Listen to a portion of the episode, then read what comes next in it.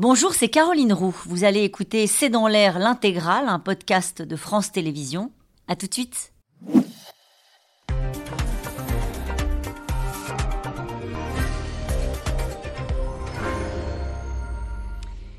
Bonsoir à toutes et à tous. Au moment où les Français tentent de se débrouiller dans leur quotidien avec l'inflation, voilà un sujet qui risque de crisper un peu plus les propriétaires, c'est-à-dire 57% des ménages en France. La hausse historique de la taxe foncière, ce sera au minimum 7% de plus pour tout le monde, avec dans certaines villes, tenez-vous bien, des augmentations qui vont parfois jusqu'à 60%. Les maires jurent qu'ils n'ont pas le choix qu'ils doivent compenser notamment euh, la perte de ressources de la taxe d'habitation. Mais déjà, vous le verrez, des pétitions de citoyens s'organisent comme à Fontenay-aux-Roses en banlieue parisienne. Taxe foncière, l'incroyable flambée, c'est le titre de cette émission avec nous euh, pour en parler. Ce soir, Olivier Babot, vous êtes essayiste, président de l'Institut Sapiens. Je rappelle votre livre La tyrannie du divertissement aux éditions Bûcher-Castel et puis votre article Classe moyenne. Alors, euro dans Franc-Tireur. François Ecal est avec nous. Euh, vous êtes ancien rapporteur général de la Cour des comptes. Vous êtes président du site fipeco.fr. Nathalie Moret est avec nous ce soir. Vous êtes journaliste politique euh, du groupe de presse régional EBRA. Enfin, Robin Ribaton, vous êtes essayiste, économiste, membre du conseil scientifique de je vais les conseils scientifiques de la Fondapol. Citons votre livre Immobilier demain aux éditions Dino. Bonsoir à tous les quatre. Merci de participer à ce C'est dans l'air en direct. Je vais donc commencer avec la carte des hausses. On y va. Regardez, chacun se retrouvera sur la carte. Euh, plus 60% quasiment, c'était donc à Paris, 59%, 32% de hausse à Grenoble, 21,4% à Metz, j'ai l'impression de donner la météo, 12% à Bordeaux, 16 à Lyon et 14 pour euh, Colombier. Euh, je me tourne vers vous, François Ecal, ça s'appelle une flambée. Ça peut s'appeler une flambée, oui, on peut le dire comme ça. Alors, pour, comprendre ce qui se passe, il faut comprendre comment est calculée la, taxe foncière. Votre taxe foncière, si vous en payez une, c'est, euh, elle est calculée en appliquant un taux qui est fixé librement par les communes mmh. à la valeur hein, de votre logement. Mais c'est pas la valeur de votre logement que vous pourriez, telle que vous pourriez la vendre sur le marché. Ça n'a rien à voir. C'est une valeur administrative qui repose sur une classification qui date des années 60 et qui n'a strictement plus rien à voir maintenant avec la réalité de ce que vous pouvez acheter, enfin de ou vendre en matière de logement. Et cette valeur administrative, chaque année, le Parlement la revalorise pour tous les logements dans toute la France. Et, le chiffre de 7%. C'est ça le sujet. Voilà, le taux de 7% que vous avez indiqué, c'est ça. C'est quoi qu'il arrive, quel que soit ce que décide votre, votre commune, vous paierez cette année 7% de plus que l'année dernière. Alors, Pourquoi d'un coup cette hausse de 7% décidée par le Parlement? C'est l'inflation? C'est à peu près l'inflation. Voilà. Là, y a pas, chaque année, le Parlement vote dans la loi de finances ce taux. L'usage est que ça reproduit à peu près l'inflation. Pas forcément exactement, mais c'est le même ordre de grandeur que l'inflation. Voilà, donc c'est ça. Et après, la raison pour laquelle vous avez cette flambée, c'est qu'ensuite, chaque commune peut augmenter le taux de cette taxe. Et là, vous avez des augmentations considérables à Paris, où vous avez cité notamment, où ça a été de l'ordre de 50%, et dans des tas d'autres communes. Le Parlement n'avait pas d'autre choix que de voter cette hausse de 7% oui, euh, il est probablement difficile de ne pas suivre l'inflation. Alors pour les gens, ça s'additionne effectivement à tout le reste. Ils la vivent déjà. Euh, bah, c'est une façon de garder en termes réels, comme on dit, la valeur euh, des impôts qui sont collectés, puisque l'inflation, en fait, c'est une dévalorisation de l'ensemble, de la, finalement, de la monnaie par rapport, par rapport au prix, si vous voulez. Mais ça n'est qu'une petite partie, en fait, en réalité, de l'augmentation, hein, qui souvent est beaucoup plus grande. Alors certes, il y a donc la revalorisation des valeurs cadastrales, hein, des valeurs locatives cadastrales, donc, qui font cette augmentation 2023, mais vous avez aussi un effet conjoncturel qui est l'augmentation énorme des dépenses énergétiques des communes, une augmentation aussi de la masse salariale. Euh, les communes qui ont des gens euh, effectivement qui appartiennent à la fonction publique, ils sont obligés de les payer en fonction du point fonction publique. Et quand il y a des, des, augmentations qui sont décidées, ça augmente. Et puis la dernière augmentation, c'est une augmentation peut-être plus, euh, plus profonde, non pas conjoncturelle, mais peut-être plus structurelle. C'est ce que disent, ce que reprochent les collectivités locales. L'État nous donne plein de missions, mais il ne nous donne pas les financements. Euh, on rappelle que 57% des Français, je le disais, sont propriétaires. Donc cette hausse-là, elle touche euh, presque un Français sur deux. 57% des propriétaires de leur résidence principale. Vous pouvez rajouter à ça 8% des Français qui ne sont pas propriétaires de leur résidence principale, mais propriétaires d'une résidence secondaire. ou plutôt en général du locatif euh, dans, un autre, dans une autre ville. Donc en fait, on est plutôt sur 65% des Français qui vont subir la douloureuse cette, cette année. parce que, ben, ça a été dit, les maires ne font pas par plaisir. Ils savent bien que c'est un coût électoral de, de, se présenter en ayant augmenté les impôts aussi fortement. Euh, ils le font parce qu'on est encore à quatre années, des, trois années des élections municipales, donc il vaut mieux faire augmenter les impôts en début de mandat que dans 2025-2026, mais ça va leur coûter très cher. Et ils le font parce que les recettes, effectivement, ils doivent présenter un budget en équilibre, un budget de fonctionnement, donc euh, ils doivent le présenter en équilibre, et les dépenses augmentent, et il faut mettre des recettes face à ça. Oui, ça a l'air si simple comme vous l'expliquez euh, comme ça, sauf que les maires disent si on est aussi obligé d'augmenter les impôts, c'est parce que on nous a supprimé la taxe d'habitation, donc on, a, on peut avoir l'impression que ce qu'on a donné aux Français d'un côté, euh, on leur prend de l'autre. Et ça, est-ce que cette hausse-là annule euh, l'effet de la suppression de la taxe d'habitation? Peut-être toujours avec vous? Oui, la, taxe d'habitation a été compensée. Donc l'État a redonné le montant que il, a, les mairies touchaient de la taxe d'habitation. Néanmoins, ce que disent les maires, c'est que la compensation n'est pas dynamique. Donc elle a été compensée à un instant T et que le mécanisme qui doit la rendre dynamique d'un année n'est pas suffisamment dynamique et ne reflète pas la réalité de la hausse des dépenses face à ça. Et donc aujourd'hui, les mairies cherchent des ressources partout. C'est la taxe foncière, c'en est une, mais ça, on, pourrait parler de la taxe de la taxe d'habitation sur les résidences secondaires, qui est toujours qui a été maintenue, qui est maintenue et qui est même renforcée. Donc il y a une surtaxe sur les résidences secondaires euh, et qui est en train d'être étendue à de nouvelles communes. Donc on voit bien qu'aujourd'hui il y a un besoin de, recherche de fiscalité chez ces communes et ça passe par tous les moyens, notamment la taxe foncière. Nathalie Moret, ça il va falloir le faire passer pour le gouvernement, même si c'est pas une décision. Alors les 7% c'est un vote, euh, mais les hausses qui vont impacter les, euh, les Français déjà déjà parfois sonné par l'inflation. Politiquement, il faut le gérer, ça. Alors, ça va être difficile. Mais j'attire d'abord votre attention sur le fait qu'il y a toujours un jeu politique entre l'État, d'une part, et les collectivités territoriales. depuis que je suis journaliste politique, j'ai toujours mm. entendu dire que les collectivités locales, c'était atroce, qu'elles n'avaient plus un centime et qu'elles étaient à l'os. Mm. Et euh, le gouvernement, de l'autre côté, qui disait, mais si, regardez, on fait de plus en plus pour les collectivités locales. Donc ça, c'est déjà un schéma qu'il faut avoir en toile de fond. Ensuite, oui, c'est un souci pour euh, le gouvernement parce que quand vont arriver les, fiches de taxes euh, foncières, euh, à l'automne prochain, euh, c'est pas spontanément vers le maire qu'on va se retourner, c'est vers l'État. Mon Dieu, mais on paye tous trop d'impôts. Même si on sait que ça va à la commune, c'est le trop d'impôts qui va être qui va être ressenti au moment où, effectivement, à la rentrée, on a tous beaucoup, beaucoup de, de, charges. Mais il y a eu un débat quand même sur le fait de plafonner cette hausse de 7%, de dire ben, il faudrait la plafonner. Il y a une proposition, je crois, d'un membre de la majorité, veut dire il faudrait la plafonner à 3,5% euh, pour pas encore répercuter euh, de nouveau cette, euh, cette hausse sur la taxe foncière. C'est ce que dit notamment euh, le, le, ministre des Comptes publics, Gabriel Attal. Mais au bout d'un moment, on est face à, à, quelque chose qui est inextricable. Parce que, comme l'a dit Robin Rivaton, les, euh, les, comment dire, les, collectivités locales n'ont pas le droit de présenter des budgets euh, qui soient pas à l'équilibre. Mhm.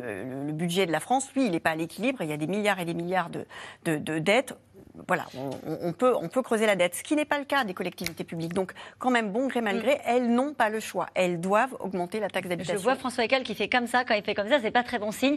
Mais on va en parler dans un instant. La colère des propriétaires, en tout cas, elle s'exprime déjà face au vote de ces hausses de la taxe foncière. À Fontenay-aux-Roses, je vous le disais tout à l'heure, une pétition a été lancée pour contester une augmentation de 30% de la taxe foncière cette année. Magali Lacrose, Constance Meyer et David Lemarchand.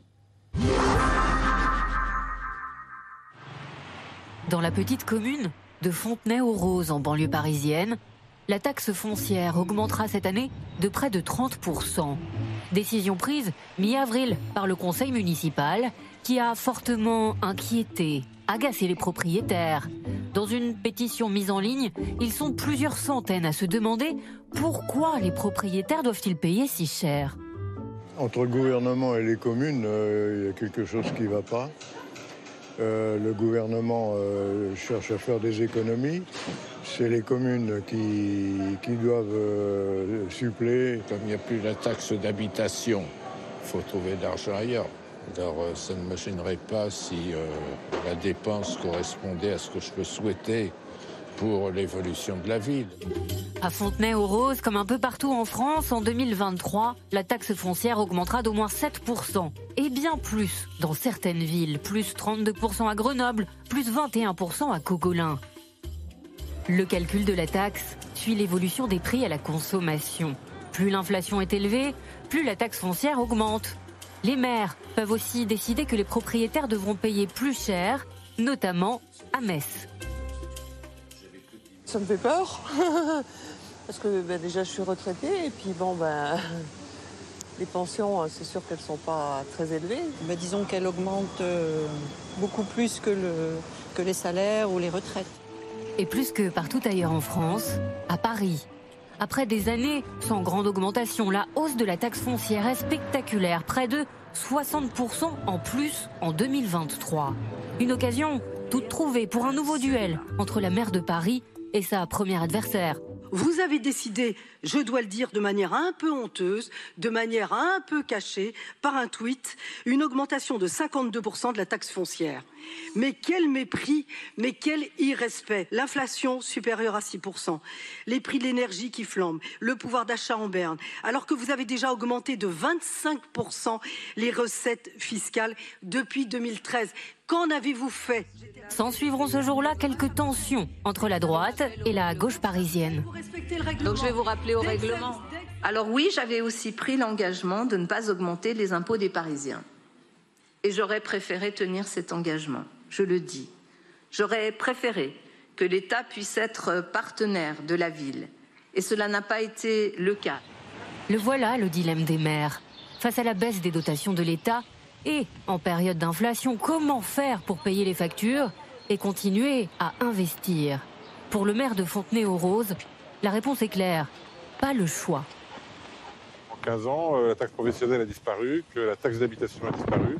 Et donc notre seul levier d'ajustement aujourd'hui, c'est euh, la taxe foncière, en sachant que euh, dans la même période, la dotation globale de l'État, elle a diminué de 5 millions d'euros. C'est toujours une décision qui est difficile à prendre. Hein pour, un élu, euh, vous vous doutez bien. Euh, si on le fait, c'est parce qu'on n'a pas beaucoup d'autres choix. C'est-à-dire que le choix alternatif, c'est bah, est-ce qu'on ferme les crèches euh, Est-ce qu'on supprime la cantine Est-ce qu'on supprime l'état civil? On ne peut pas supprimer l'état civil, supprimer le cimetière, enfin tous ces services qui sont produits par la ville et qui sont indispensables à nos concitoyens en fait. En France, près de 18 millions de ménages sont propriétaires de leur résidence principale. François Lequel, on a compris l'objet de ce reportage, c'est la faute de l'État. Oui, mais les maires exagèrent. Donc, en effet, comme on l'a dit euh, tout à l'heure, les maires n'arrêtent pas, ou les collectivités locales de manière générale, n'arrêtent pas de dire euh, on est étranglé, c'est la faute d'État, on n'a pas de ressources, on a plein de dépenses inéluctables, etc.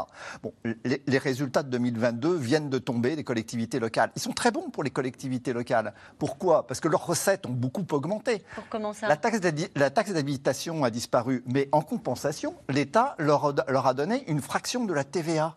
Et cette fraction, c'est recettes de TVA. Maintenant, c'est le premier impôt, la première recette des collectivités locales. Et la TVA, elle a augmenté de presque 10% l'année dernière. 10%. Alors après, évidemment, les dotations de l'État ont très peu augmenté. Mais entre la hausse de la TVA, la hausse de la taxe foncière, les recettes fiscales des collectivités locales ont fortement augmenté. Elles ont beaucoup dépensé, en effet, parce que les prix des carburants, de l'énergie, etc., tout ça a augmenté. Mais elles ont dégagé une épargne très importante qui leur a permis d'investir. Les dépenses d'investissement des collectivités locales ont augmenté de 7 à 8% l'année dernière. Ah Et finalement, elles n'ont même pas eu besoin de s'endetter. Leur, leur, endettement est resté le même en euros. Elles ont une trésorerie énorme sur laquelle elles peuvent encore puiser. Donc globalement, alors je ne dis pas, il y a des cas particuliers qui sont plus difficiles que d'autres. Ce sont des moyennes. Mais mm. en moyenne, la situation des collectivités locales est très bonne. Donc il y a beaucoup de postures, Olivier Babot, quand même, dans cette histoire. Oui, alors il y a aussi une stratégie politique qui est bien connue. Vous savez, ça fait très longtemps que tous les théoriciens ont remarqué qu'on essayait, quand on était euh, responsable politique, d'augmenter les impôts, mais le plus longtemps avant les élections, pour que les années, au moment des élections, on puisse lever un petit peu le pied. Bah, regardez quelle année on est, effectivement. Mm-hmm. C'est pas tout de suite l'élection, donc c'est probablement une année de vache maigre de ce point de vue-là. Pour sauf que ça risque risque de se voir. ah oui, bah, ça se voit, ça se sent surtout. non, mais je veux dire pour les, les, les, Français, les habitants qui vont se renseigner, ça, ça, peut éventuellement se voir et, et, susciter un peu de colère, comme on l'a vu dans cette commune où il y a déjà une pétition de gens qui disent mais pourquoi ça augmente tellement? Juste une question par rapport à la carte qu'on voyait tout à l'heure qu'on peut remettre. pourquoi autant de différence entre des villes où ça augmente de 12% et des villes où ça augmente de, de 59% comme à Paris? Il y a les bons gestionnaires et les mauvais gestionnaires, ça veut dire quoi? C'est de la pure stratégie politique, c'est exactement ça, c'est-à-dire de faire en, une fois euh, cette augmentation très forte et puis après garder les trois prochaines années euh, stables, voire même légèrement diminuer sur la dernière année. Donc c'est vraiment des stratégies politiques. Il ne faut pas voir ça. Ce n'est pas le premier poste de recette de beaucoup de villes, hein. donc euh, il faut bien voir que c'est pas, elles sont pas à la vie à la mort sur cette sur cette ligne budgétaire là. Et donc aujourd'hui, elles ajustent en fonction de se dire est-ce que c'est le bon moment, est-ce que c'est moins bon. Donc mais parce que par exemple dans le reportage, on entendait qu'à Paris c'était un rattrapage. C'est pour ça que ça augmentait tellement. Est-ce que c'est le cas? Est-ce que oui? Oui, à Paris, ça a été très très stable pendant des années. Juste pour donner un chiffre, dans la plupart des grandes villes mondiales, la taxe foncière, ça représente à peu près 1% de la valeur du bien. À Paris, euh, on était plutôt à 0,1% de valeur du bien. On payait 1000 euros sur un appartement qui valait 1 million. Mhm. Si on passait à 1% de la valeur du bien, je vais faire, le calcul, ça veut dire que chaque année, ce serait 10 000 euros de taxe foncière. C'est ce que paye aujourd'hui dans certaines grandes villes mondiales équivalentes à Paris, à New York, à autres, ce que payent les nages. Donc euh, on est très loin des standards de, des grandes villes. Donc il y avait un effet rattrapage, effectivement. La question, pardon, j'insiste, mais la différence de hausse d'une ville à l'autre n'est pas liée à la situation du logement de cette commune, n'est pas liée à, à la mauvaise gestion, c'est lié à quoi? Puisque le, socle de départ de plus, une hausse de plus 7%, vous nous avez tout à l'heure expliqué que ce sera plus 7 pour tout le monde, euh, donne lieu à des écarts absolument spectaculaires.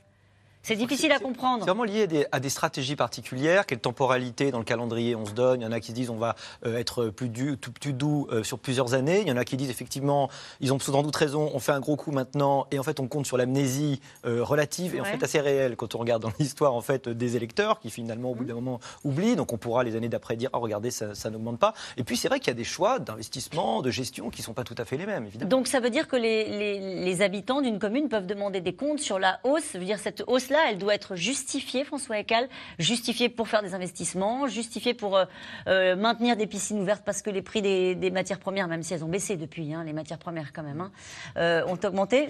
Bah, en théorie, oui. en théorie, les, les, contribuables locaux, les électeurs, devraient demander des comptes à, leurs élus et leur demander pourquoi ils ont augmenté la autant la taxe foncière. Donc la réponse de la, la mairie de Paris, on a entendu, voilà, on avait une taxe foncière qui était très basse, on a des tas de besoins, on, améliore les services publics, etc. les réponses, elles sont toujours de, de cet ordre-là. François Ecal, est-ce que c'est un impôt juste?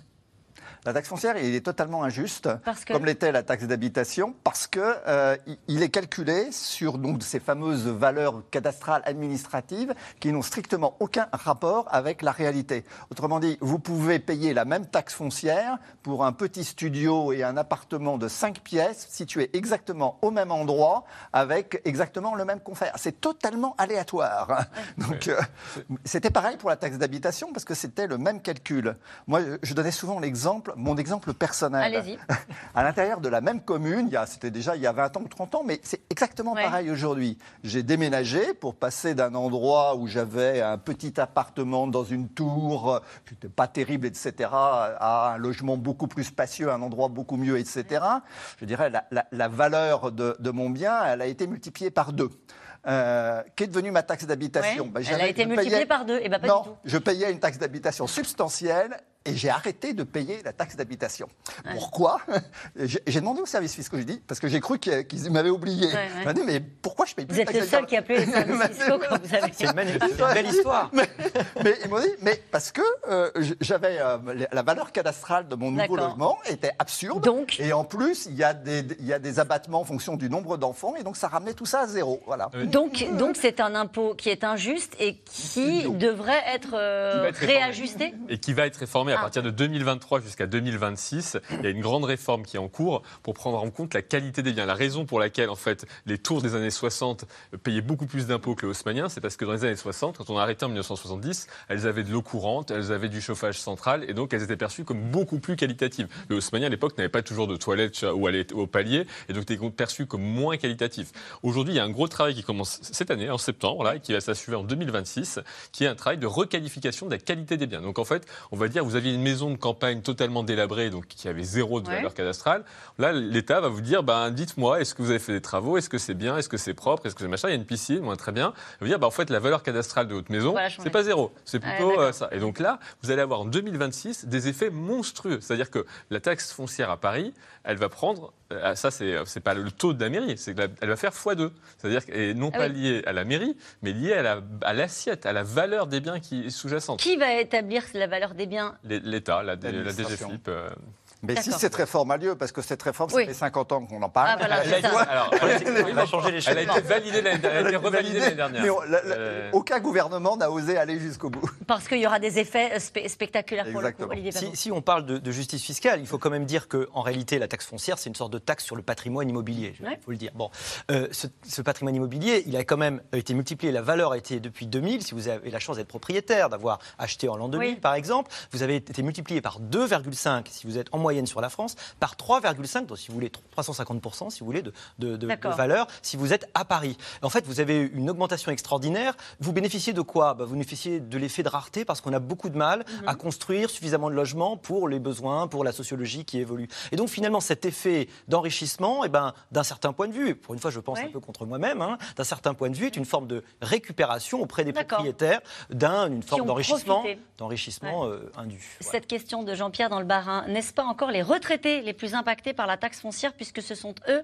les propriétaires les plus nombreux. Robin Ribaton oui, forcément. Aujourd'hui, la, part des propriétaires qui ont fini de payer leur, euh, leur appartement, c'est majoritairement des, euh, des, retraités. Et donc, c'est eux qui vont supporter le plus cette, euh, cette taxe. Et c'est eux qui ont des revenus un peu moins élastiques, ou en tout cas qui progressent moins vite que d'autres parties de la population. Donc, c'est ceux qui vont payer le plus. Mais mm. c'est aussi un choix politique, quelque part. C'est-à-dire que l'enrichissement du patrimoine dont ils ont bénéficié depuis 20 ans, ils le repayent légèrement sous forme de taxe foncière. Avec l'idée que le discours politique qui accompagne tout ça est de dire on n'augmente pas les impôts sur les riches. On va en parler dans un instant notamment sur la transition écologique, euh, mais naturellement, tout ça n'est pas assumé. Euh, on ne va pas dire, à moins que ce soit le cas, hein, Emmanuel Macron va dire je vais faire payer les propriétaires euh, Non, c'est effectivement pas assumé. Le, tout, tout, le discours du, de l'exécutif depuis six ans, mais là je dois dire depuis qu'il y a eu la guerre en Ukraine, etc., c'est de dire on fait attention et on ne grève pas euh, les, Français d'impôts, notamment les classes moyennes. C'est vraiment quelque chose de très, très, très. Ça, on va en parler, bien sûr. Donc, du coup, oui, là, les 7%, c'est vraiment, je dirais, assumé politiquement parce qu'ils ne pouvaient pas faire autrement. Le reste, euh, Bruno Le Maire est, là-dessus très, euh, j'allais dire, rigoriste. Non, il n'y a pas de nouvel impôt. La variable d'ajustement, ce sera une nouvelle fois les propriétaires. Si on regarde sur 10 ans, l'évolution de la taxe foncière, c'est trois fois l'inflation. Euh, voilà ce que disait hier Christophe Demerson, qui est président de l'Union nationale des propriétaires immobiliers. Est-ce que c'est vrai? Euh, Est-ce qu'il y a un côté euh, vache à lait Est-ce que les propriétaires sont plus taxés que les autres? Alors ils ont profité, c'est ce que vous oui, dites. Non, mais le fait est que ce qui est formidable avec l'immobilier, c'est que c'est un actif immobile par définition, c'est-à-dire qu'ils ne peuvent pas se tailler avec l'argent, comme euh, le patrimoine mobilier justement. Donc forcément, les gens, ils sont là, et donc c'est très agréable de taxer l'immobilier. Et puis, c'est un combat philosophique. On peut justifier le fait qu'il euh, y a des prélèvements qui soient à faire. Il se trouve que bon, c'est une majorité euh, de, des Français, mais qu'il y a des prélèvements sur des, des effets richesse qui ont vraiment lieu. quand vous vendez votre bien, l'enrichissement, il a été réel aussi. Il n'y a, a, pas de lien à faire avec la suppression de la taxe d'habitation parce qu'on se dit en vous écoutant les uns les autres que la suppression de la taxe d'habitation a été en fait au final totalement compensée euh, par l'augmentation de la taxe foncière. Déjà à l'époque, dans le débat, il y avait une partie des gens qui s'opposaient à la suppression de la taxe d'habitation, en disant attention, ça va faire flamber les impôts locaux et la taxe foncière. Et je rappelle juste que la taxe d'habitation telle qu'elle avait été proposée par le candidat Macron était de dire que le tiers des ménages les plus aisés ne devait continuer de la payer. Le Conseil constitutionnel a censuré cette mesure en disant en fait on ne peut pas supprimer la taxe d'habitation pour un bout de la population et pas les autres. Donc il a dit plus personne ne la payera, y compris les ménages les plus aisés. Et aujourd'hui, effectivement, les hausses de, taxes foncières qu'on retrouve, elles se retrouvent quand même relativement annulées par les baisses de taxes d'habitation qu'on a, qu'on a connues pour les ménages les plus aisés. Dans ces conditions-là, les Français ont-ils toujours envie de devenir propriétaires? Romain Rivaton. oui, oui, oui, je pense que l'appétit est très fort. Et on vous parlait de ce chiffre de 57% des ménages qui sont propriétaires de leur résidence principale. Il n'a plus bougé depuis le discours de Sarkozy de 2007. Depuis 15 ans, 16 ans mm. maintenant, ce chiffre ne bouge pas. La France, qui était un des pays où le taux de propriétaire était le plus élevé d'Europe, on disait la France, pays de propriétaires, blablabla, bla, bla, aujourd'hui, un des pays où il est faible. C'est-à-dire qu'on est derrière nous, il y a les pays germaniques, il y a l'Allemagne, l'Autriche, la Suisse, mais on est un pays qui est. Pourquoi on s'est arrêté? Bah parce qu'il n'est plus possible de devenir propriétaire aujourd'hui. Si vous voulez acheter de l'immobilier dans une grande ville, vous devez recycler de l'immobilier. Vous devez avoir hérité, vous devez avoir soit revendu un appartement qui vous permet de racheter un nouveau, soit avoir hérité, vos parents ont vendu un appartement et vous ont transmis de l'argent que vous utilisez pour acheter un nouvel appartement. Pourquoi? Parce que c'est trop cher dans les centres-villes Parce qu'on ne prête plus d'argent Parce qu'on ne prête pas. Alors aujourd'hui, on ne prête plus assez d'argent, mais surtout parce que la hausse des prix a fait que la constitution de l'apport nécessaire pour ne serait-ce que se présenter devant le banquier en disant bah, l'apport dont j'ai besoin est tellement élevé que pour beaucoup de gens, c'est une somme qui est impossible à à réunir. Donc aujourd'hui, la machine, ce qu'on appelait le, parcours résidentiel ou la, la machine à l'accession à la propriété est complètement cassée. Les ménages modestes ne peuvent plus devenir propriétaires et les classes moyennes qui pouvaient encore devenir propriétaires, notamment par les taux très bas qu'on a connus ces dernières années, bah, elles aussi, aujourd'hui, se retrouvent exclues. Et eh bien justement, on va en parler des classes moyennes. Valentin euh, n'est pas propriétaire et il n'a pas les moyens euh, de le devenir. Il habite à Paris, il fait partie euh, de ce qu'on appelle la classe moyenne, celle qui fait l'objet de toutes les attentions en ce moment de la part de la classe politique et en particulier du président de la République. Son logement à Valentin, eh bien c'est plus de la moitié de son salaire et il n'a droit à aucune aide de l'État. Reportage de Ademir Dian et Ariane Morisson. C'est dans cette petite rue calme du centre de Paris que vit Valentin. Ici, vous êtes dans ma cuisine, donc dans cet appartement que j'occupe depuis septembre 2019. Euh, c'est un appartement de 33 mètres carrés. Cet appartement, je n'y suis pas tout le temps parce que je travaille énormément. Euh, ma chambre. Montant du loyer, 1600 euros par mois. Je pense vraiment assez souvent au prix euh, que je paie chaque mois. Et il y a même des soirs où je me demande combien je paye la nuit. C'est 55 euros, j'avais calculé la, nuitée ici. Donc c'est un peu comme si j'étais à l'hôtel. Euh, donc certes, c'est pas un 4 étoiles, hein, mais, euh, mais c'est un peu comme si je, me disais que je, je payais le prix d'une chambre d'hôtel. quoi. Ce fonctionnaire vit seul et touche 2800 euros net de salaire, 2600 après impôt. Aujourd'hui, j'ai droit à aucune aide de l'État, aucune APL, euh, les aides pour euh, le logement, euh, aucune aide énergie, aucun chèque bois, parce que je rentre dans cette frange de la population qui gagne trop bien pour être aidée, mais pas assez pour vivre bien quand même. Valentin fait partie de la classe moyenne, comme 50% de la population française. Une classe moyenne devenue un enjeu politique, choyée d'orloter de tous les côtés. Ma préoccupation, c'est les Français qui travaillent et la classe moyenne. Aujourd'hui, l'urgence, c'est de soulager la pression fiscale sur ceux qui travaillent, sur les classes populaires et les classes moyennes. Vous ne prévoyez rien pour cette classe moyenne, accablée d'impôts de toutes sortes. Hmm. Est-ce que vous trouvez ça juste que les ultra-riches de notre pays payent 1% d'impôt sur le revenu, quand la classe moyenne, elle, a l'impression de payer l'essentiel de l'impôt? La classe moyenne par-ci, la classe moyenne par-là, mais qui entre vraiment dans cette catégorie? Selon l'INSEE, une personne célibataire est dans la classe moyenne quand elle gagne entre 1495 et 2693 euros net par mois après impôt. Emmanuel Macron, qui promet 2 milliards d'euros de baisse d'impôts à cette classe moyenne, en a lui sa propre définition. Il faut continuer de baisser les impôts des classes moyennes pour les revenus entre 1500 et 2500 euros. À une centaine d'euros près, Valentin est juste au-dessus. Il ne sera donc pas concerné par ces baisses. Pourtant, son budget est devenu une source d'inquiétude. J'ai même pensé effectivement à me dire qu'il fallait peut-être que je prenne un, deuxième travail le week-end. Euh, par exemple, faire des gardes d'enfants, euh, des cours d'anglais, des cours de piano, des choses pour euh, essayer de faire un petit complément de salaire. bon, je ne l'ai pas encore fait parce que j'avoue que les, horaires sont assez conséquents quand même sur mon travail principal. Mais, mais oui, oui, c'est des idées qui, viennent en tête quand même. Je suis réaliste aussi. le gouvernement ne peut pas aider tout le monde aujourd'hui. C'est malheureux pour moi. Je rentre dans une case un petit peu compliqué euh, aussi pour eux, j'imagine, parce que c'est la frange la plus étendue de la population, finalement, cette grande classe moyenne. Et je, sais qu'ils ne peuvent pas, le budget de l'État n'est pas illimité. Donc euh, c'est malheureux pour moi, hein, mais il y a des gens qui sont plus pauvres que moi et qu'il faut aider en priorité, je le sais aussi. Dans les prochaines semaines, Valentin quittera son appartement pour une colocation moins chère. Mais en attendant, avec l'inflation, son quotidien est devenu plus difficile. Les petits plaisirs, les sorties, c'est moins souvent qu'avant. Je commence à être un petit peu dans le rouge à partir du, 15 du mois. Et, et donc mon rapport à l'épargne a également changé à cause de ça, parce que avant j'épargnais, j'arrivais à mettre de côté. Maintenant, déjà ça, c'est terminé. Et en plus de ne plus pouvoir rien mettre de côté, je dois également piocher dans l'épargne que j'avais mise de côté euh, pendant mes études pour pouvoir des fois euh, boucler la fin du mois. Lui veut croire que cette crise est passagère, mais plus d'un Français sur deux est pessimiste pour l'avenir. Des Français qui estiment qu'ils vivront moins bien dans dix ans. Et on regardait ce reportage tous ensemble et, il est juste au-dessus de la classe moyenne. Et il se sent comme faisant partie de la, classe moyenne. Bah, c'est vrai que la classe moyenne, c'est entre 1500 et 2500, grosso modo. Effectivement, c'est 50% de gens qui sont évidemment trop riches pour être pauvres, donc d'avoir des, des, aides spécifiques. Et puis, euh, pardon, ou trop riche pour être pauvre, et puis trop pauvre pour s'en ficher, enfin, pour dire que c'est pas, c'est pas important. Euh, il y a un effet important aussi, c'est sans doute le fait que dans cette classe moyenne, de plus en plus, tu as du mal à avoir des progressions de salaire. Pourquoi? Parce que nous avons ce qu'on appelle des trappes à bas salaire dans nos pays, c'est-à-dire que, enfin, dans notre pays, parce que les aides sont, euh, des diminutions, pardon, des charges sociales sont concentrées autour du SMIC, mais dès que vous dépassez le SMIC, que vous allez jusqu'à 1,5, après ça disparaît, en fait, les aides diminuent. Ça veut dire que pour vous augmenter, l'effort marginal de votre employeur est beaucoup plus fort donc c'est plus difficile. Ça veut aussi dire que vous avez cet effet de stabilité qui est quand même pas très agréable dans la vie, qui fait que vous avez pas de progression de salaire. Vous n'avez pas de progression de salaire, vous avez du mal à vous en sortir.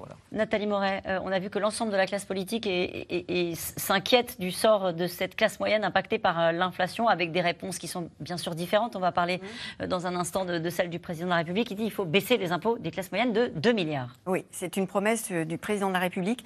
C'est bien simple, depuis que la réforme des retraites a été adoptée par le Parlement, dans les conditions qu'on sait. Chaque fois que le président de la République prend la parole, et il prend la parole assez régulièrement dans la presse ou euh, dans les médias audiovisuels, il parle des classes moyennes. Chaque fois que je vois, moi, euh, un ministre ou euh, un parlementaire de la République en marche, tous me parlent des classes moyennes. Et pourquoi, bah Parce que euh, quand vous interrogez les gens, euh, tous se définissent comme appartenant, appartenant à la classe moyenne, y compris par exemple euh, le jeune homme qu'on a vu, qui est clairement un petit peu au-dessus. parce que sans doute est-il cadre, puisqu'il dit qu'il travaille beaucoup, etc. Pourquoi? Parce que les gens se définissent comme étant de la classe moyenne par opposition. Par opposition à, bah non, je ne suis pas précaire, donc oui, mais, mais, je ne suis pas riche non plus, donc je suis de la classe moyenne. Je peux rajouter un chiffre à votre discussion, ça va dans le même sens. 71% des Français et estiment appartenir à la classe moyenne. C'est une étude de Doxa. En fait, la classe moyenne, on voit qu'il y a une théorie, donc on dit, hein, voilà, c'est X de plus que le SMIC, etc. Vous pourriez le dire mieux que moi, mais c'est surtout un sentiment.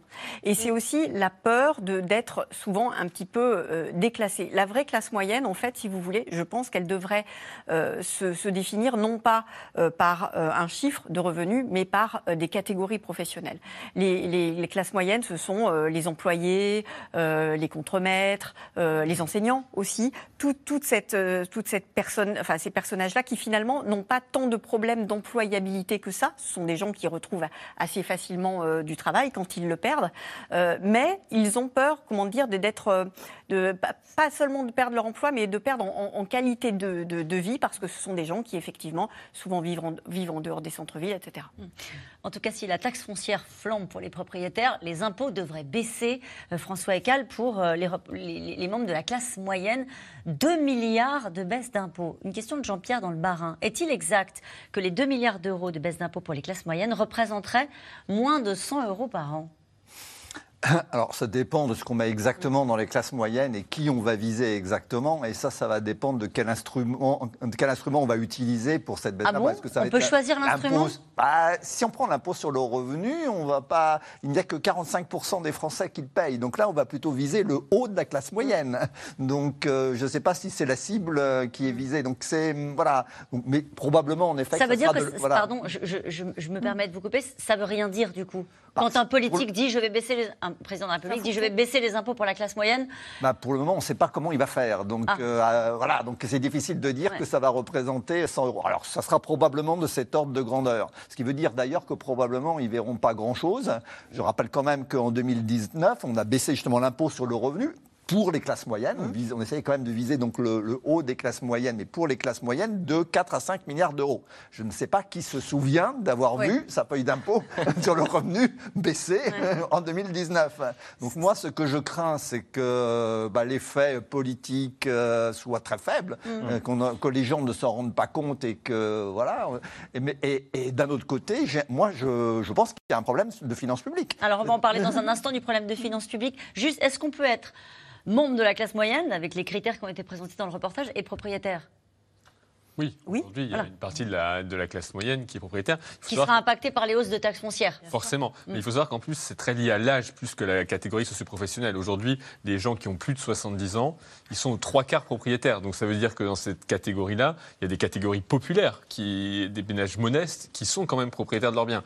Mais au fil du temps, malheureusement, ça, euh, encore une fois, ce parcours résidentiel s'est refermé. Et donc aujourd'hui, les gens qui sont propriétaires dans les tranches d'âge de moins de 40 ans, là, vous n'avez plus que des gens qui ont des forts revenus. Il n'y a plus mm. les classes moyennes, il n'y a plus les classes modestes. Mais donc, il peut exister des propriétaires âgés plutôt modestes avec des pensions qui vont être impactés par la, par la hausse de la taxe foncière. Et surtout des jeunes couples, enfin jeunes, j'allais dire moins de 50 ans, si vous voulez, qui se sont euh, endettés pour acheter un petit pavillon ou un petit appartement dans une ville euh, pas forcément centre, mais en dehors du centre. Donc ces gens-là, ils vont prendre effectivement une, hausse de la taxe euh, de la taxe foncière, mais aussi, et c'est eux qui subissent de plein fouet, j'allais dire, le caddie plus cher et l'essence, parce qu'ils ont souvent deux véhicules, donc il faut qu'ils prennent, ils sont, ils sont obligés enfin, ils sont dépendants de leur véhicule pour aller travailler. Donc ces gens-là, c'est vraiment de plein fouet. Vous avez beaucoup de retours hein, dans les colonnes de vos journaux sur de, ce, public-là. Oui, oui c'est ça, parce que c'est aussi beaucoup nos lecteurs. Et ces gens-là nous renvoient, parce qu'on a beaucoup de, forums de discussion avec eux, etc. Ils nous renvoient qu'effectivement, c'est très difficile.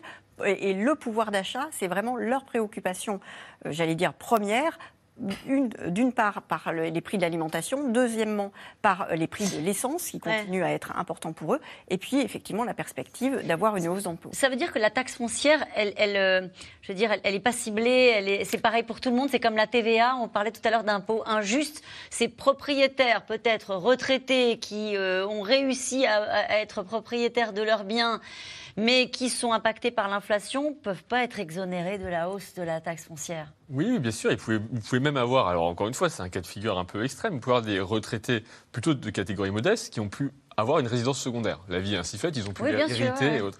La, hausse de la taxe euh, sur la résidence secondaire, la taxe d'habitation sur la résidence secondaire, c'est encore pire que la hausse qu'on a présentée sur la taxe foncière. C'est combien? Je veux dire en moyenne. On peut l'augmenter de 60%. C'est-à-dire que les communes peuvent mettre une sorte de surprime de 60% sur les, résidences secondaires, en plus de. de certains endroits. Aujourd'hui, dans 1100 communes. 1100 communes qui ont été choisies parce que ce sont des communes. Un peu en euh, tension de logement. Et il y a un texte, un décret donc, qui va paraître dans bientôt, qui l'étend de 1100 communes à 4000 communes. C'est-à-dire quasiment, aujourd'hui, vous venez de faire tout le territoire. Et donc, pouvoir des, des, des ménages âgés modestes qui se retrouvent à tout d'un coup devoir payer plusieurs centaines, si ce n'est milliers d'euros supplémentaires de, taxes foncières d'un côté mm. et taxes d'habitation de l'autre. Bah, Aujourd'hui, qu'est-ce qui se passe? On commence à le voir sur certaines villes. Euh, ces gens-là se mettent en vente leurs leur biens. Ils ne peuvent pas se permettre d'avoir ces coûts-là. Donc ça, c'est des situations qui, là aussi, créent un petit peu de, colère ou de crispation. Taxer euh, les propriétaires, tenter de baisser les impôts pour les classes moyennes et faire payer la transition écologique par les riches avec un ISF vert. Euh, c'est ce qu'a proposé Jean Pisani-Ferry. Nous préconisons un impôt exceptionnel sur le patrimoine financier des plus aisés pour la transition climatique. Il dit, Jean Pisani-Ferry, c'est un économiste, il dit de toute façon ça va coûter très cher à l'économie, de 250 à 300 milliards de dettes en plus cumulées d'ici à 2030, il va falloir qu'il y ait quelqu'un qui paye. François Ecal. Alors, euh, en effet, la, transition climatique euh, va probablement nous coûter cher. Alors on peut discuter des montants, mais euh, ça pourrait être de l'ordre de 25 à 35 milliards par an. C'est ça. Dans le, dans, le rapport Pisani. Euh, ce ça fait à peu près 1% euh, du produit intérieur brut, un peu plus, etc. On peut redéployer, d'ailleurs Jean Pisani le dit lui-même, la meilleure solution pour financer ça, c'est de redéployer des dépenses. Il y a des dépenses qui sont inutiles, inefficaces, donc mhm. on devrait pouvoir le faire. Mais non seulement il faut faire ça, mais en plus, si on veut arriver à stabiliser notre dette, à réduire notre déficit, il va falloir faire encore d'autres économies. Et des recettes. Et trouver des recettes. Et donc, tout ceci va être très difficile et donc se pose en effet la question des recettes. Je voudrais que vous écoutiez euh, le premier président de la Cour des comptes, justement Pierre Moscovici. Il était invité ce matin euh, chez nos confrères de, de France Inter et il réagit à cette proposition d'ISF vert. On l'écoute. Je pense que ça mérite débat. Je ne dis pas qu'il faut le faire. Je pense qu'il faut en discuter euh, sur le long terme. Il ne s'agit pas de faire ça demain matin. Il faut réfléchir aux conditions. Et puis ça peut être ça, ça peut être un autre type d'impôt, etc. Mais la question recette ne peut pas être évacuée complètement. Pourquoi? Euh, Parce que il faudra bien trouver ces milliards. Le risque, vous savez, c'est très mathématique. C'est que si on dit il y a un coût de 35 milliards par an, ok, il y a des ressources, quelques-unes consensuelles, il faut bien le financer. Et si vous ne le financez pas par la dette, et si vous ne le financez pas par l'impôt, alors j'entends qu'on parle de l'épargne, ça, vous n'allez pas le financer du tout. Voilà, c'est ça. À un moment donné, il faut des magiciens sinon pour les comptes publics, si on n'augmente pas les impôts. Le réalisme euh, oblige à dire que malheureusement la perspective est plutôt que la pression fiscale va pas baisser. D'ailleurs, si on regarde les prélèvements obligatoires en pourcentage du PIB, on est toujours autour de 45%. On est toujours au maximum à peu près de notre histoire. Ça va un petit peu baisser à l'arrivée d'Emmanuel Macron, puis depuis c'est remonté. Il n'y a pas tellement d'apparence que ça s'arrange. En fait, il y, a, en fait un triangle d'incompatibilité entre la baisse des impôts, l'augmentation des dépenses euh, qu'on sait euh, arriver, et puis l'engagement de progression vers euh, euh, un équilibre euh, budgétaire, de, effectivement, un rétablissement des comptes publics qui est annoncé au Orbi et Orbi. Donc, à un moment donné, parmi les trois, il y en a un qui ne tiendra pas. Celui qui ne tiendra pas, c'est probablement les impôts. Alors la question, c'est lequel? Bah, Probablement ah bah. un peu de tout, en fait. Hein, parce que quand on dit qu'il y aura que les riches, il faut. D'ailleurs, souvenons-nous qu'à partir de 3000, 3600, on fait partie des 10% qui gagnent le plus en France. Donc, déjà, peut-être on est un peu dans les plus riches. L'ISF climatique. Bon, si on peut dire deux mots là-dessus. Déjà, le fait de mettre climatique derrière quelque chose, c'est vrai que ça rassure. Il y a un côté un peu totem forcément, c'est forcément bien. Bon, euh, l'idée est aussi que si vous prenez l'argent là où vous êtes pour l'instant euh, bah, capable d'avoir des investissements, parce que c'est ça, si vous avez un patrimoine, il est investi, ça veut dire que vous dites, moi l'État, je sais mieux que le marché, je sais mieux que l'investisseur, que le particulier euh, investir, alors qu'on pourrait imaginer qu'il est naturel que les gens, s'ils ont les bonnes incitations, ils puissent eux-mêmes investir dans de l'innovation, dans une, une, économie verte. Et ça pourrait aussi être une possibilité. Plutôt que de taxer, encourageons ceux qui ont de l'argent à investir dans la transition écologique. Voilà ce que, vous dites, Olivier Babot. Juste, je vous rends la parole, François Ecal, après avoir entendu euh, le premier président de la Cour des comptes qui très à plat, dit je ne suis pas hostile, on peut en parler, mais à un moment donné, il va falloir trouver un moyen d'éponger de, la dette et de faire rentrer l'argent dans les caisses. Oui. Euh, ben, on a en effet un très très sérieux problème. Euh, et dans ces conditions-là, je crois que la première leçon, et d'ailleurs il l'a dit aussi, c'est on arrête les baisses d'impôts ça, fait le lien avec les 2 milliards. Alors heureusement, euh, le, ministre euh, euh, des comptes publics, en plus, avait parlé au début de plan Marshall pour les classes moyennes. Ça vous a un peu fait peur, le, plan Marshall s'est transformé. La montagne du plan Marshall a accouché d'une souris à 2 milliards. Mais le problème, c'est que les souris à 2 milliards, il y en a beaucoup. Elles se reproduisent. Donc, il y, a un ah problème. J'ai tout cassé. Ça va, on a le plateau qui part. Non, ça va, c'est bon. Allez-y. Donc, on a, déjà, commençons arrêter les baisses d'impôts. Après, ça ne suffira pas. Euh, en effet, il y a des économies considérables à faire qu'on aura beaucoup de mal à faire. Et donc la question d'éventuelles hausses d'impôts, on peut la poser. on peut la poser. Elle n'est pas absurde. Hein. Moi, j'espère, enfin, j'espère qu'on arrivera à faire suffisamment d'économies, mais je suis réaliste. Je mm. sais que ça sera extrêmement difficile. Et donc, dans ces conditions-là, euh, on ne peut pas éluder cette question. Et il avait l'air de dire, encore une fois, le premier président de la Cour des comptes, qu'on était peut-être sorti du quoi qu'il en coûte, mais on était toujours resté quand même dans la politique du chéquier. Oui, sur la transition énergétique, quand on dit aux propriétaires, euh, avec les diagnostics de performance énergétique notés G, F ou E, qu'ils ne pourront plus louer ces biens ou même parfois plus, ils ne pourront plus les vendre euh, parce qu'ils n'ont pas des bonnes étiquettes énergétiques, que ces gens-là vont déjà devoir dépenser des milliers, si des dizaines, voire des centaines de milliers d'euros dans la rénovation de ces biens ils sont peut-être déjà un peu dans l'ISF vert. Je veux dire, la contribution des ménages à la transition environnementale, elle est déjà là tous les jours. Quand on se retrouve avec des surtaxes carburants, avec des choses comme ça, elle est déjà là. Donc euh, on peut dire qu'on va Les surtaxes carburants, ça passe pas. Hein, vous avez remarqué ça Oui, oui on n'y arrive pas. Mais ce que je veux dire, c'est qu'on euh, dire qu'on va, on va rajouter. On a l'impression que c'est nouveau, mais c'est de la fiscalité verte, elle est déjà là et elle a des coûts réels. Encore une fois, c'est les diagnostics de performance énergétique. Les gens, et ça va être, c'est quand même des, plusieurs millions de logements qui sont concernés, sur lesquels les ménages vont faire des efforts et des travaux monstrueux. Donc on peut leur dire, vous allez encore plus contribuer. Au bout d'un moment, euh, il va quand même avoir un, petit peu de révolte fiscale dans ce pays. L'acceptation à l'impôt ou la non-acceptation à l'impôt, ça a donné les gilets jaunes en 2018. Mmh. C'est parce qu'il y a eu une taxe carbone et qui a été la goutte d'eau qui a fait déborder le vase, qui, euh, qui a eu quand même énormément après d'argent public de dépenser pour calmer la colère. Et là, comment dire, c'est comme, euh, c'est comme un, corps vivant, le, le, gouvernement, c'est-à-dire il a cette mémoire-là, il a cette mémoire de cette douleur euh, qu'a été les gilets jaunes et ils sont mais totalement mais euh, craintif et complètement euh, sur le qui-vive par rapport à ça. Donc ils pensent que ça va passer beaucoup plus facilement un, ISF vert, même s'ils ont écarté cette idée hein, pour l'instant. Ils ont peur euh, du mot impôt. C'est-à-dire qu'au bout d'un moment, euh, écoutez, mais n'importe quel discours de Bruno Le Maire. Bruno Le Maire, euh, il n'y a pas une interview où il dit il hors de question qu'on monte encore les mm. impôts. Euh, et c'est d'ailleurs, on, reboucle la boucle. Mais pourquoi il y a eu une, réforme des retraites? C'est parce que quand vous allez demander aux gens, enfin la plupart des gens, de travailler deux ans de plus, vous créez de la richesse et c'est aussi une façon de, de, de, payer notre, notre système social, de faire mm. travailler les gens plus tard. C'est le mot qui fait peur, impôt. Oui, et pas seulement, c'est pas seulement un, le problème de faire peur aux ménages.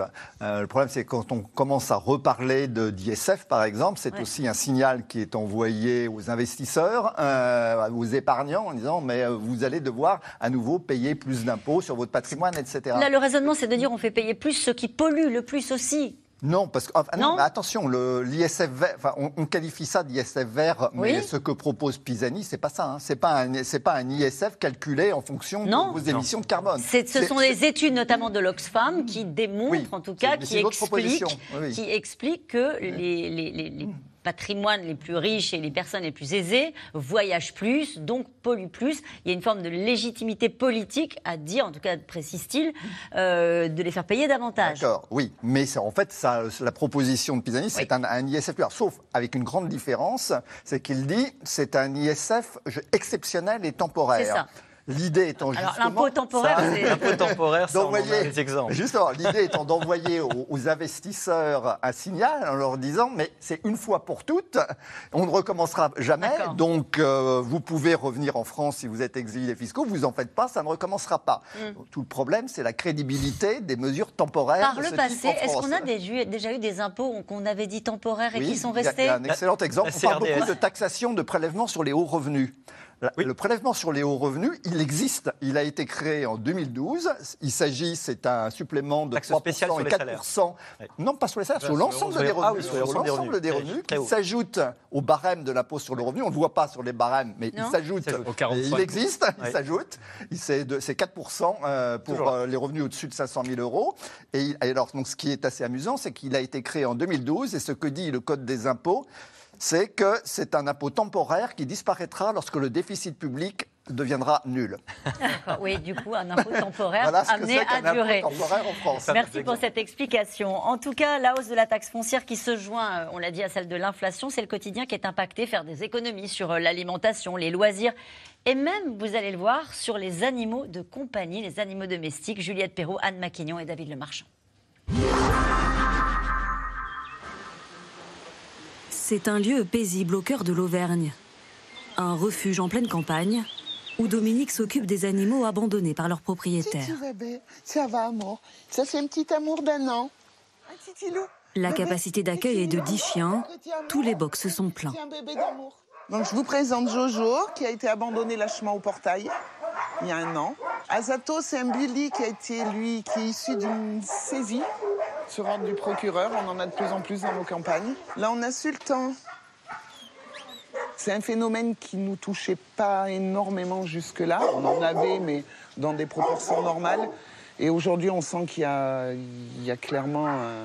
enfin, les gens n'y arrivent plus. Ils nous le disent, ils nous disent on n'arrive plus à les nourrir. Un sac de croquettes qui hier coûtait 55 euros, aujourd'hui est à 75 euros. Les soins vétérinaires ont augmenté également. Bonjour Jean-Luc. Parmi les personnes qui n'y arrivent plus, Jean-Luc, 55 ans.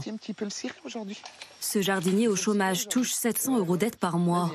À la fin, il ne lui reste plus assez pour nourrir son chien. Bah écoute, euh, je viens te solliciter, merci. Je viens de solliciter parce que ben, ce mois-ci, c'est un peu dur, quoi. C'est un peu dur pour moi, ouais, c'est un peu compliqué. Quand tu as besoin, tu viens nous demander. Je suis pas sûr qu'on puisse répondre toujours présent parce que nous aussi, c'est un petit peu compliqué. L'inflation, elle est là pour nous aussi. Mais c'est sûr qu'on fera le maximum pour t'aider. J'ai vu le prix des croquettes, je me suis dit, bon, ben, c'est soit j'achète un steak, soit j'achète des croquettes, mais je pourrais pas faire les deux. C'est soit le chien, on s'en sépare et on, le donne à l'association, justement. Mais ça, on veut pas, parce que c'est notre, euh, notre bébé, quoi. Soit euh, on mange pas. Donc il faut faire un choix. Je vais te donner un gros sac. Oh, Car en plus de la nourriture pour son chien, il y a les prix du carburant, de l'alimentation, les dépenses de santé, en somme, le sentiment d'être étranglé. Avant, nos grands-parents ont aidé mes parents. Euh, mes parents, au départ, ils, ont aidé, ils nous ont aidés un petit peu. Et puis là, aujourd'hui, ben moi, je vois que moi, j'ai deux grands-enfants je peux pas, je pourrais pas les aider. C'est impossible. C'est même l'inverse. Des fois, c'est eux qui viennent m'aider. Face à la détresse des propriétaires, Dominique a mis en place une chaîne solidaire. Ce jour-là, elle se rend chez Jean-François. Voilà, vous amenez un petit stock. Pour lui livrer des croquettes pour chat que l'association collecte sous forme de dons. Le retraité n'a rien à débourser. À 80 ans, cet ancien commerçant se serre la ceinture. Dans son frigo, aucun superflu riz cantonais, micro-ondes, des lardons pour faire une omelette, parce que je suis gourmand quand même un peu. Un jour, ah tiens, ça a pris 2 centimes. Et puis, vous arrivez trois jours après, ah, 5 centimes maintenant. Des prix qui s'envolent et un gouvernement qui lui semble décidément bien loin de ses préoccupations. L'État est statique, alors euh, ils font rien. Ils s'en foutent parce que vous râlez, ça leur passe au-dessus des oreilles. Hein. le principal, c'est qu'ils aient leur petit bonhomme de chemin avec euh, tout tracé. Le sentiment d'être laissé pour compte. Et en écho lointain, ce chiffre des abandons d'animaux qui ne cesse de grimper. Plus 15% au premier trimestre 2023, selon la SPA.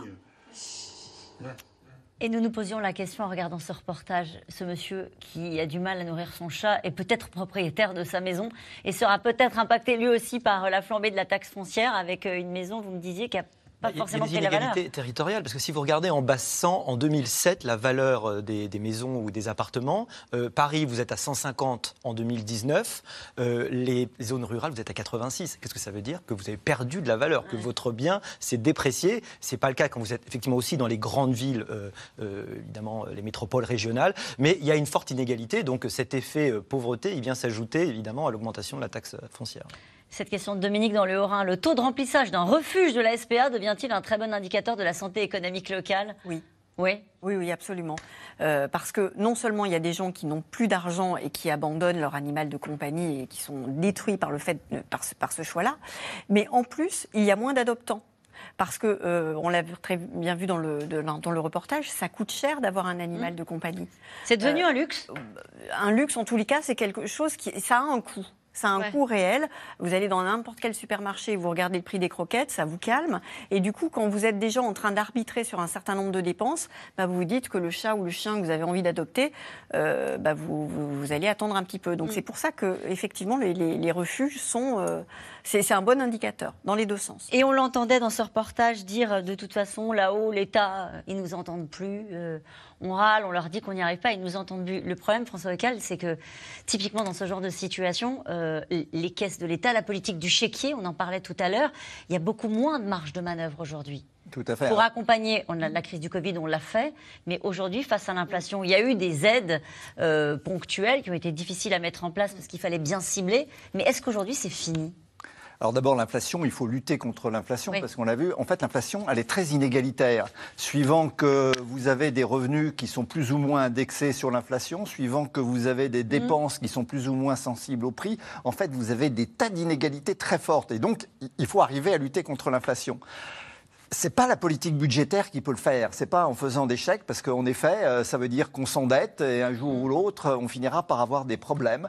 Donc la lutte contre l'inflation, elle passe essentiellement par la politique monétaire et ça, ça passe essentiellement par la hausse des taux d'intérêt. Ça a un coût. On l'a vu sur le marché immobilier. Quand les taux d'intérêt montent, bah, c'est beaucoup plus difficile d'avoir un emprunt euh, mm. pour acheter un logement. Donc ça a un coût immédiat, mais c'est un coût malheureusement qu'il faut supporter si on veut arriver à ramener cette inflation je repense à ce monsieur qu'on a vu dans le reportage.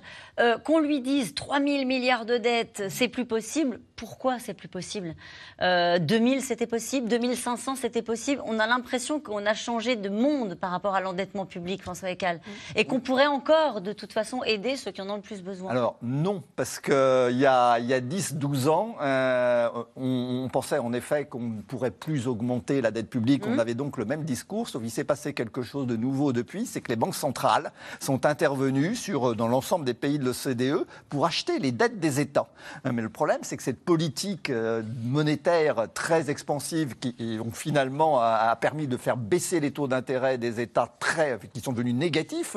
Donc on a pu s'endetter très facilement grâce aux banques centrales. Mais aujourd'hui, parce qu'il y a de l'inflation, les banques centrales nous disent c'est fini, c'est arrêté. La BCE dit j'arrête. Donc non seulement je remonte les taux d'intérêt, mais je n'achète plus les dettes de l'État. Je ne, je ne souscris plus aux dettes, aux emprunts émis par l'État. Donc les États doivent se retourner maintenant vers les marchés financiers, vers des prêteurs privés, des fonds de pension, des banques, des assureurs, des États étrangers, et leur dire est-ce que vous voulez bien nous prêter? Et ça, c'est beaucoup plus. Il reste une solution pour le gouvernement, c'est faire des économies pour mm. euh, dégager des marges de manœuvre, pour peut-être prendre le chéquier quand c'est nécessaire pour aider les Français. Alors effectivement, c'est ce qui est en train de se passer, puisque là, on est dans la période où on prépare le budget qui donc euh, sera voté euh, à l'automne prochain. Et effectivement, chaque ministère ministère doit trouver 5%, d'économie. Ça, c'est effectivement la, première solution. La deuxième solution, on le voit aussi dans votre reportage, c'est que tout ne doit pas venir de l'État. Et on le voit, en tous les cas, moi je le vois sur, sur mes zones de diffusion, dans mes journaux, il y a énormément de solidarité locale. Mm. On le voit euh, dans, dans, le refuge, là, effectivement, bah, les gens, ils viennent, ils savent que les gens ont des difficultés. Et eh ben, les amis des animaux, euh, pardon de, mm. cette caricature, mais viennent effectivement et s'entraident. Et cette chaîne de solidarité-là, elle arrive et elle existe à plein de, de, niveaux. Euh, c'est aussi dans les clubs sportifs pour, pour équiper les enfants, etc. Donc, heureusement, on est dans un pays où on n'attend pas tout de l'État et où il y a encore des chaînes de solidarité très importantes. Et nous revenons maintenant à vos questions. Merci d'avoir écouté C'est dans l'air. Comme vous le savez, vous pouvez désormais écouter l'intégrale, mais aussi l'invité ou vos questions à nos experts. Tous ces podcasts sont disponibles gratuitement sur toutes les plateformes de streaming audio. Et pour le replay vidéo, c'est sur France.tv, bien évidemment. À bientôt.